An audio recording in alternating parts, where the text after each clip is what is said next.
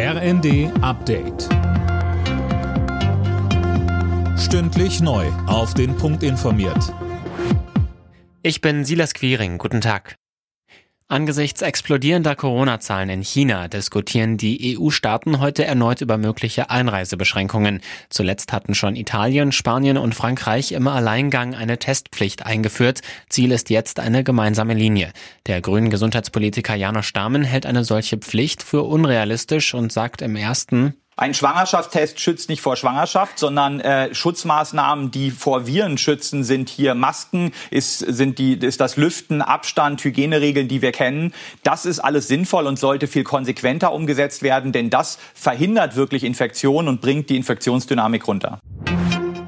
Nach den heftigen Ausschreitungen in Berlin an Silvester will Bürgermeisterin Giffey mit Experten über mögliche Konsequenzen sprechen. Kommende Woche lädt sie zu einem Gipfel gegen Jugendgewalt ein. Da soll es etwa darum gehen, was zum Beispiel Schulen oder die Jugendhilfe zur Prävention tun können.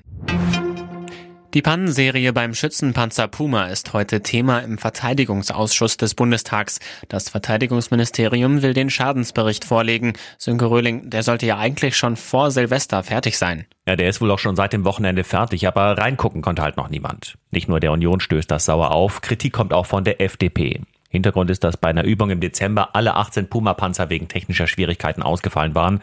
Nach Angaben des Herstellers Rheinmetall waren das aber fast ausschließlich Bagatellschäden und 17 der Panzer würden schon wieder fahren. Was das genau bedeutet und was das für die Zukunft des Pumas heißt, das werden wir möglicherweise heute erfahren. Mit dem Springen in Innsbruck geht heute die Vier-Schanzentournee weiter. Sechs deutsche Skispringer sind mit dabei. Karl Geiger allerdings fehlt. Er war an der Quali gescheitert und wird seine gute Platzierung in der Gesamtwertung verlieren. Alle Nachrichten auf rnd.de